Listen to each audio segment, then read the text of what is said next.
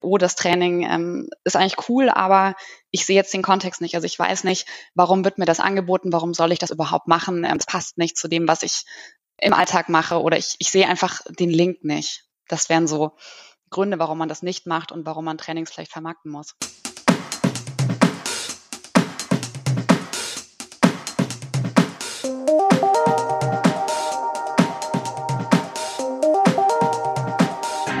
Herzlich willkommen zur zweiten Ausgabe der Lernkurve, dem Podcast für alle Fans von Corporate Learning und Communication. Mein Name ist Dirk Schwendt.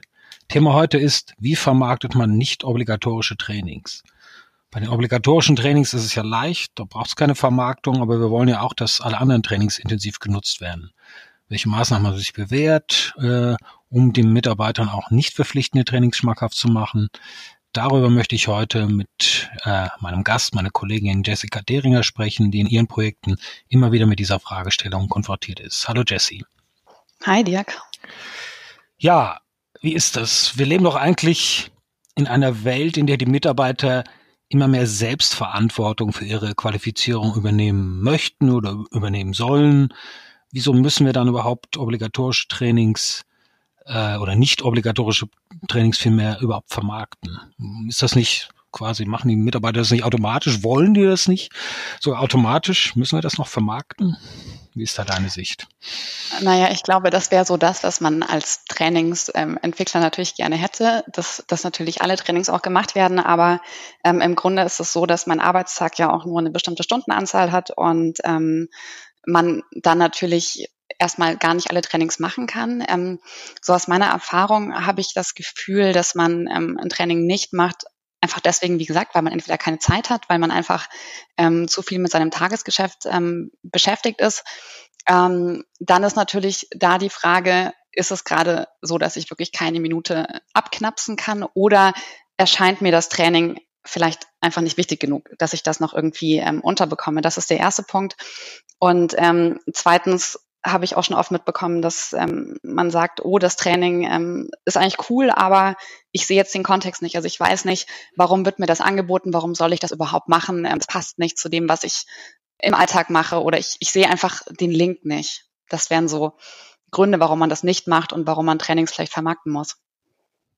Okay, das sind dann, das würde dann aber eigentlich sind ein bisschen zwei Dimensionen, wenn ich das richtig wahrnehme. Einmal so ein bisschen eine Informationsdimension, also das Mitteilen, wofür das Training überhaupt gut ist und wie jetzt der Kontext ist, wie du gesagt hast, das wäre vielleicht das eine. Mhm. Und das andere dann vielleicht, Frage auch an dich, dann das Vermarkten, das heißt so ein bisschen das dafür werben, dass äh, also das Training ist vielleicht, wird vielleicht anerkannt, dass es relevant ist, aber der Mitarbeiter sieht noch nicht, dass es wichtig ist. Äh, und da, deshalb muss ein bisschen dafür geworben werden. Kann man das, kann man das so sagen, dass das so zwei, die zwei relevante Dimensionen sind?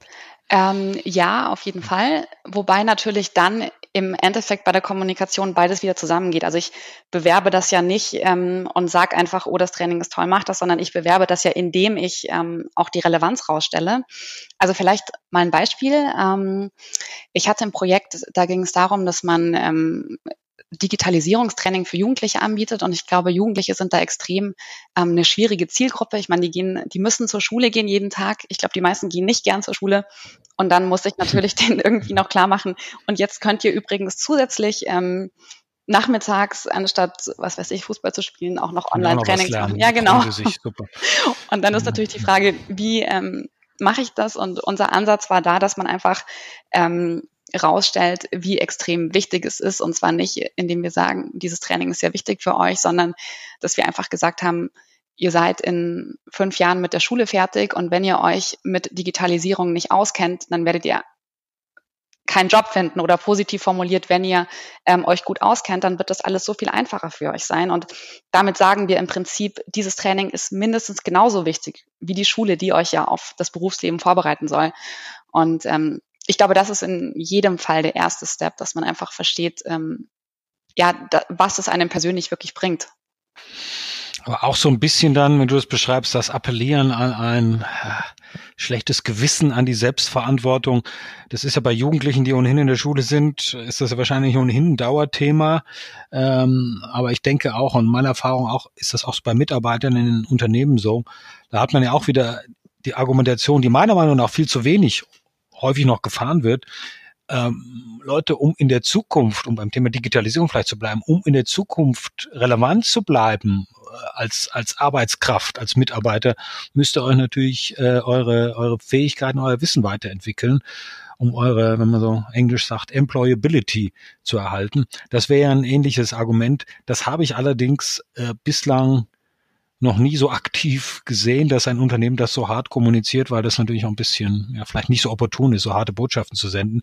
Aber letztlich ist es das, äh, was du beschrieben hast, was man vielleicht auch den Schülern sagen kann und, und, und vielleicht in der Schule das auch offener tut, als man das bei Mitarbeitern tut. Ich finde, so eine Botschaft könnte da durchaus in dieser Härte, so hart ist es ja auch nicht, ähm, könnte man da eigentlich auch öfter setzen. Ja. Wie siehst du das? Mm, einerseits ja, wobei du sprichst einen super wichtigen Punkt an meiner Meinung nach und das ist so die Tonalität. Also das, was ich vorhin beschrieben habe, ist mehr so diese diese Message, die wir natürlich rüberbringen wollen oder das, was wir uns auch dabei denken, was wir uns wünschen, was ankommt, aber eben nicht so mit dem erhobenen Zeigefinger, sondern ähm, mehr so als, ich würde mal sagen, so eine Art, wir sozusagen als Buddy. Im Prinzip, wir stellen dir was zur Verfügung und das hilft dir dann.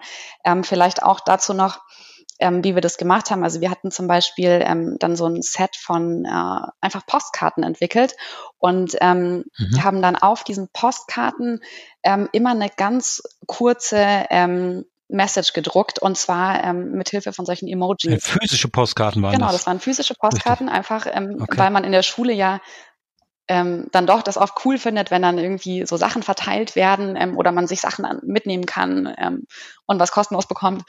Und ähm, wir hatten dann, es gibt zum Beispiel so ein Emoji, das ist so ein ähm, so ein Hacker. Also dieser Emoji sieht aus wie ein Hacker irgendwie mit so einer Sonnenbrille und so einem, oder wie so ein Verbrecher. Wie eben. die Hacker so aussehen. Ja. ja, genau, wie man sich das so vorstellt. Und wir hatten dann auf mhm. dieser Postkarte eben diesen Hacker-Emoji ähm, und dann so einen Daumen hoch und haben einfach nur geschrieben, ähm, Hacker, bei dir keine Chance. So, so in diesem Stil war das.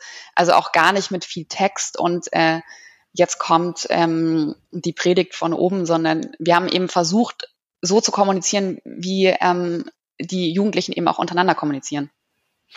Aber mit, mit einem analogen Medium, das finde ich ja super interessant, ja, dass man auch, gerade wenn es um Thema Digitalisierung geht und die, jungen Leute sind wahrscheinlich noch mal nochmal eine Nummer digitaler eigentlich und da ein, ein analoges Medium, eine Postkarte einzusetzen, finde ich ja wieder ist ja ein super äh, bewusster Schritt aus der aus dem digital aus der digitalen Welt raus. Also finde ich finde ich cool eigentlich. Hat, und das hat funktioniert, ja. Genau. Also ich meine, es war natürlich so, ähm, dass wir das Feedback von den Lehrern bekommen haben. Ähm, jetzt nicht direkt von den Schülern, ähm, aber das kam definitiv sehr gut an. Und die haben ja gesehen, wie die Schüler das aufnehmen, ähm, ob die das mitnehmen. Und ich glaube, gerade so diese Giveaways, ähm, die sind oft gar nicht so ähm, unhilfreich, wie man, wie man vielleicht glauben würde. Da richtig hilfreich, okay. Ähm, ein, ein Punkt, und da weiß ich nicht, der ist vielleicht bei Schülern anders als auch bei Mitarbeitern. Ähm, so das Stichwort Konsumentenhaltung und Kultur des Lernens. Mhm.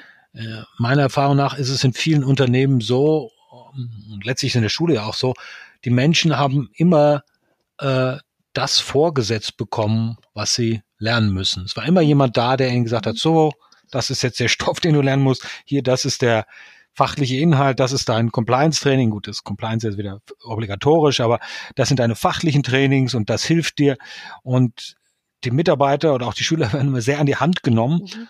Und ähm, wenn es jetzt nicht obligatorische Trainings sind und es nicht ja irgendwo ganz dringend notwendig ist, stelle ich mir das schon sehr schwierig vor oder ist es meiner Erfahrung nach sehr schwierig, die Mitarbeiter tatsächlich dafür ähm, zu gewinnen, diese Trainings zu absolvieren. Du hattest das ja auch beschrieben es sind ja auch extrem enge Zeitbudgets, ja. Also eigentlich müssen sie sich das ja aus ihrem Arbeitsalltag rausschneiden. Und da ist es natürlich einfacher, sich auf das Klassische zu verlassen und in diese Konsumentenhaltung zu gehen und sagen, oh, wenn es wichtig ist, wird mein Arbeitgeber mir schon sagen, dass es wichtig ist, dass ich lernen muss. Mhm. Wie ist da deine Erfahrung oder Einschätzung? Mm, also auch da glaube ich wieder, um das eben zu wie soll ich sagen, selbst zu realisieren oder etwas selbst für wichtig zu befinden, ähm, macht es einfach Sinn, so ein Training ähm, in einen größeren Rahmen einzubetten, also gerade so im Bereich der Change-Kommunikation ähm, in eine größere Change-Journey Also ich war mal beteiligt an einer größeren ähm, HR-Transformation, wo es auch darum ging, so das ganze, ich sag mal, Way of Working ähm, zu verändern. Einfach so, wie wollen wir eigentlich miteinander arbeiten und wie ähm, sind wir in den Teams und wie sehen wir uns eigentlich so gegenseitig. Und ähm, da hatten wir zum Beispiel ein Training zu ähm, Unconscious Bias, also solchen unbewussten Vorurteilen anderen mhm. Geschlechtern oder anderen Nationalitäten oder allem, was irgendwie anders als man selbst ist gegenüber. Ähm, und diese Transformationskommunikation, die ging eben über Monate. Also immer wieder ähm, haben wir über verschiedene Kanäle da kommuniziert, wie sich unser Zusammenleben oder unser, unsere Arbeitsweisen ändern. Und ähm, innerhalb dieser Kommunikation haben wir dann mal einen Link verschickt ähm, zu einem Training, wo man auch sehr selbst aktiv werden konnte. Also man konnte dann ähm, eben, man, das war, das war so ein kleines Quiz, wo man ähm, Fragen beantwortet hat. Und ich hatte das Gefühl, dass dadurch, dass das sehr eingebettet in diese größere Change Journey war, ähm, die Resonanz auch gut war. Und was da mhm. auch noch ein Punkt war, wir hatten ein ähm, Social Network, also firmenintern, wo ähm, wir dann auch so eine Kommunikationsplattform eben über dieses ganze Thema hatten und ähm, wo man eben auch über solche Trainings diskutieren konnte. Und gerade bei Unconscious Bias ist es ja so, dass man ähm, weil diese Vorurteile eben unbewusst sind und dass man auch gar nicht merkt, ähm, was man für Vorurteile hat. Und durch dieses Training wurde das einem eher so bewusst. Und dann war das cool, ähm, so eine Online-Plattform zu haben, wo man sich einfach auch austauschen konnte nach dem Motto, oh, was ist denn, was war denn so euer Moment in dem Training oder was habt ihr denn daraus gelernt? Und ähm, ich glaube so, dass man, dass man einen Dialog auch schafft und nicht nur jeder wurschtelt vor sich hin und macht sein Training so im, im stillen Kämmerchen, sondern man tauscht sich auch darüber aus, was man eigentlich da mitnimmt für sich. Ähm, das ist, das ist ein guter Weg und auch eben so diese, diese Botschaft, okay, du nimmst für dich persönlich was mit ähm, und nicht, es wird dir vorgegeben, was du jetzt zu lernen hast. Hm. Was, das, das klingt interessant. Was war das für eine, für eine Plattform? War das, hat es dann, also war das Chat, so eine Chat-Funktion ähm, oder, oder haben die Leute was äh, gepostet oder wie, wie war das von der Funktionalität her? Genau, das war ein ähm, Social Network, ähnlich wie Facebook, eben intern und ähm, okay. da hat man eben genauso solche ähm, öffentlichen, wie soll ich sagen, solche Kommentarfunktionen, wo jeder quasi was unter etwas posten kann, so dass alle so eben diese Kommentare von ihren Kollegen sehen können. Hm, und das, und das hat funktioniert. Bin ja, äh, muss ich vielleicht gleich auch einladen, sagen, ein bisschen bisschen skeptisch gegenüber diesen internen, unternehmensinternen Facebooks, weil das ja immer noch so ein zusätzliches Ding, ein zusätzliches Profil ist, dass die Mitarbeiter sich anlegen, die ohnehin schon privat auf äh, Facebook, Instagram, whatever sind. Äh, aber da hat das gut funktioniert, ja? Ja, ähm, hat es, wobei dein Punkt auch absolut äh, ähm, valide ist. Also es ist natürlich nicht so, dass alle das umarmen sofort und äh, hm. hat auch sicher was mit dem Alter oder mit der Web-Affinität zu tun. Ähm, mhm war jetzt aber in dem Fall für den Dialog einfach ganz, ganz praktisch. Okay. Und äh, jetzt hast du diese, diese Plattform erwähnt und hast auch verschiedene andere Dinge erwähnt. Was sind denn tatsächlich, wenn wir jetzt über Vermarktung sprechen, für nicht obligatorische Trainings, was sind denn da noch so Kanäle, Medien, Formate, die sich aus deiner Sicht bewährt haben, die wahrscheinlich immer, nehme ich an, in einer Mischung, in einer Kombination zum, zum Einsatz äh, kommen könnten. Mhm. Gibt es da noch sag mal, so die, die Best-of aus deiner Sicht oder eine Kombination, die sich, die besonders gut funktioniert?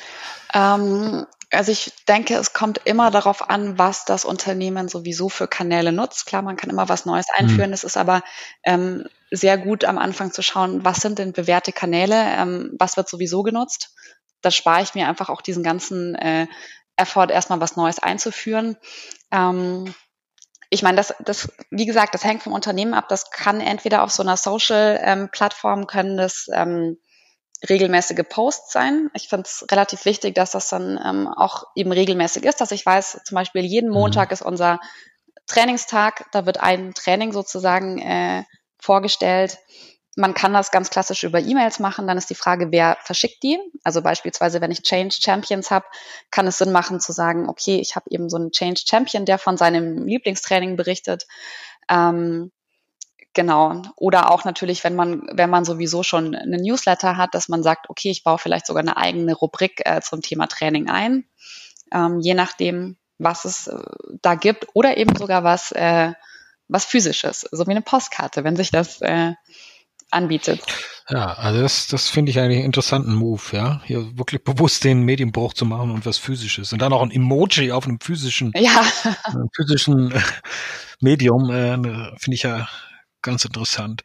Ähm, jetzt hast du die verschiedenen Formate erwähnt, jetzt mal meine Vermutung wieder irgendwie bösartig ein bisschen, aber auch so aus, aus der Erfahrung heraus, ich glaube, man erreicht damit sehr gut diejenigen, die man, die man vielleicht ohnehin erreichen würde, also so die Gutwilligen, ja, für die man vielleicht auch gar nicht viele äh, Kanäle bräuchte.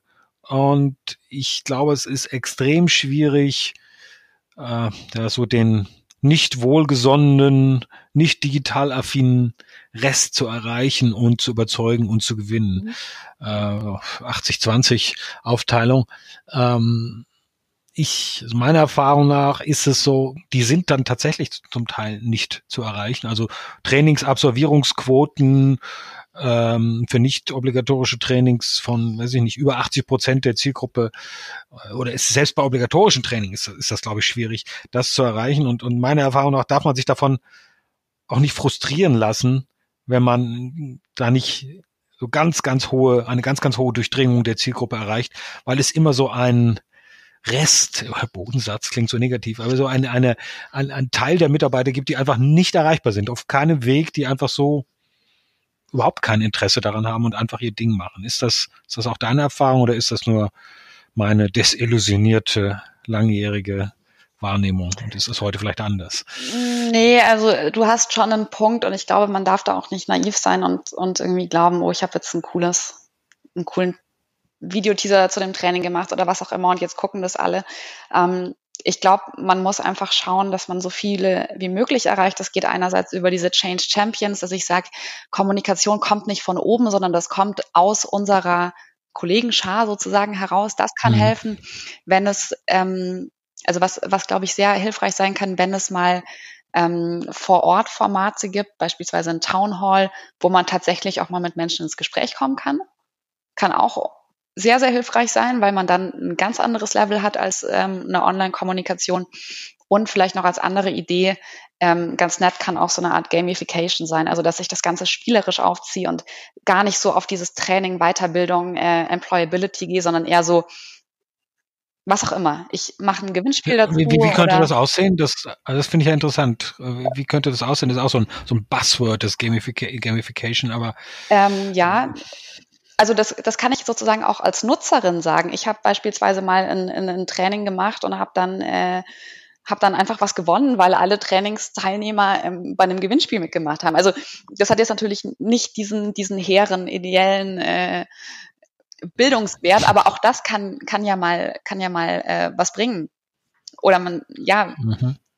Also dass man, dass man einfach auch ein bisschen Lust macht oder so kleine Anreize schafft oder sagt, ich weiß nicht, wenn man in zwei Monaten ähm, zwei Trainings absolviert, dann äh, passiert dies und das. Also ähm, da kann man auch unglaublich kreativ sein, je nachdem, was eben zum Unternehmen passt. Ja, äh, finde ich auch, ne, das, das klingt gut. Da ist oft auch, heute bin ich irgendwie, ich komme ich immer so als, als negativ argumentiere, aber um das ein bisschen zu challengen, da hat man irgendwie, bei solchen Themen hat man natürlich oft auch, das kann man ja machen, äh, ähm, ganz stark äh, muss man auch die Gremien, den Betriebsrat irgendwie einbinden. Immer wenn irgendwo jemand was kriegt und jemand anderes mhm. nicht oder wenn du das machst, dann passiert das oder wenn du das machst, dann passiert das nicht. Äh, das sind ja alles Fragestellungen, die dann schnell äh, eine Gremienrelevanz haben. Aber äh, was ja nicht heißt, dass man sie nicht machen äh, kann. Man kann ja da auch mit den mit dem Betriebsrat äh, mit den Gremien da auf, auf, auf einen Nenner kommen und da durchaus Wege finden und Möglichkeiten, ähm, genau solche, solche spielerischen Komponenten da einzubauen. Ich, bevor ich das vergesse, noch, wollte ich noch auf einen Punkt zurückkommen, den du eben erwähnt mhm. hattest. Du hattest so gesagt, so ein bisschen aus der, wenn das so aus der Gruppe herauskommt, aus den, aus der Gruppe der Lerner, äh, so untereinander, ähm, da vielleicht kommuniziert wird ist das, findet das, findet das tatsächlich intensiv statt? Auch das ist das, wo ich immer so ein bisschen skeptisch bin, wo das immer auch diese, diese Plattform, du hattest es eben schon beschrieben, oder auch andere Formate, Austauschformate zwischen den Lernern angeboten werden. Ähm, ja, wird das tatsächlich genutzt oder, oder sind die Leute dann häufig tatsächlich noch so sehr in dieser eingangs beschriebenen Konsumentenhaltung, dass sie sagen, was soll ich mich jetzt hier austauschen mit dem, mit meinem Kollegen, der da äh, drei Zimmer weiter sitzt. Wenn ich will, dann spreche ich mit dem und wenn ich was lernen muss, dann muss ich das, dann wird man mir das schon sagen.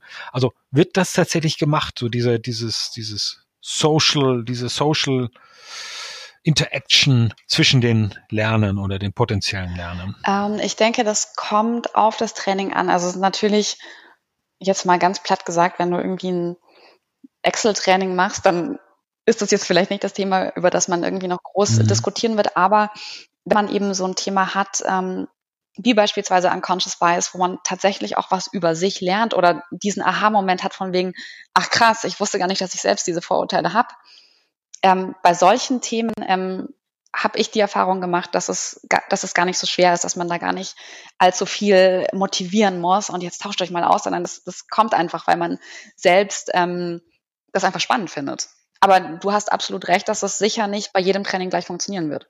Wo das natürlich auch gut funktionieren könnte, ist, wo äh, von vornherein so eine Art Gruppe äh, vorhanden ist. Also zum Beispiel bei einem Onboarding-Training. Mhm. Das sind immer eigentlich mal positives Beispiel, das ich, wow. das ich einbringe. Ähm, weil man, für so eine Gruppe, da kann man ja dann was ich, eine, eine Learning Journey definieren und die, die absolvieren bestimmte Trainings auch in einem abgesteckten Zeitraum. Da mhm. ist man dann ja quasi automatisch gemeinsam und hat vielleicht auch viel eher ein Interesse daran, sich zu dem zu den verschiedenen Formaten und Interaktionen auszutauschen. Typischerweise enthalten so Learning Journeys dann ja auch noch physische Präsen äh, Komponenten, Präsenzkomponenten äh, kombiniert mit mit äh, mit Online Lernen und da kann ich mir schon vorstellen oder ist auch meine Erfahrung zum Teil, dass also ein Austausch viel eher stattfindet, weil man ja man sitzt quasi in einem Boot ohnehin, ja, und es interessiert vielleicht auch vom anderen zu hören, wie wie läuft's bei dir, wie hast du das in dem Training gemacht, ja, was ist da deine Erfahrung? Und das kann man ja von den Formaten her kann man das ja auch ermutigen, mhm. diesen Austausch. Ich glaube, da ja. funktioniert es sehr gut und viel besser als so in dem, ich sag mal Standard Lernen in der Linie eines Unternehmens, wo alles so vor sich hintreibt, mhm. ja. Also bei was was sind auch Beispiele, also so Onboarding oder Weiterentwicklung, weiß ich nicht, irgendwelche welche Gruppen gemeinsam, die sich auf einen, auf einen neuen Level entwickeln, äh, so Entwicklungsgruppen bei, bei sowas, da glaube ich, kann das sehr, sehr mm, gut funktionieren, hier so Austauschformate zu schaffen, meine Erfahrung. Nach. Ja, ja, das glaube ich auch, weil man sich eben, man hat gleich so diese Gruppendynamik und Gruppenidentität und hat dann auch, glaube ich, automatisch erstmal so dieses Interesse, wie geht's denn dem anderen oder was hat der jetzt gemacht, wie du schon gesagt hast, oder ja, wie läuft es eigentlich bei dem gerade? Klar. Also abschließend vielleicht nochmal, also so ganz ohne, ganz ohne Vermarktung für nicht obligatorische Training geht's eigentlich nicht, oder? Kann man das so sagen? Ist das die richtige Quintessenz jetzt aus der ähm, würde ich sagen. Unser kleinen Runde aber ich hier. finde, du solltest das nicht so negativ sagen. Also es ist ja. Ich bin heute, bin ich Ja, negativ, aber es ist ja stimmt. absolut nichts, äh, nichts äh, Verwerfliches und es geht ja auch darum, erstmal darüber zu informieren. Also ich meine, ähm, es weiß ja auch einfach tatsächlich ja. nicht jeder immer, was es gerade, äh, was es gerade eigentlich gibt. Von daher, ja. Ja, es sei denn, es ist einem in einem LMS irgendwie von vornherein zugeordnet, ja. Klar. Und dann, dann ploppt das irgendwo auf, aber es ist richtig, sonst, man weiß das sonst mhm. nicht. Ja gut, vielen, vielen Dank, äh, Jesse, für, für den Austausch und, und sorry, wenn ich heute war ich irgendwie, war ich irgendwie ein bisschen negativ. Äh, ändert sich hoffentlich das, das nächste Mal. Soweit würde ich sagen, unser, unser Podcast zum Thema, wie vermarktet man nicht obligatorische Trainings. Vielen Dank an, an Jessica Deringer. Schön, dass du dabei Gerne, warst. Danke.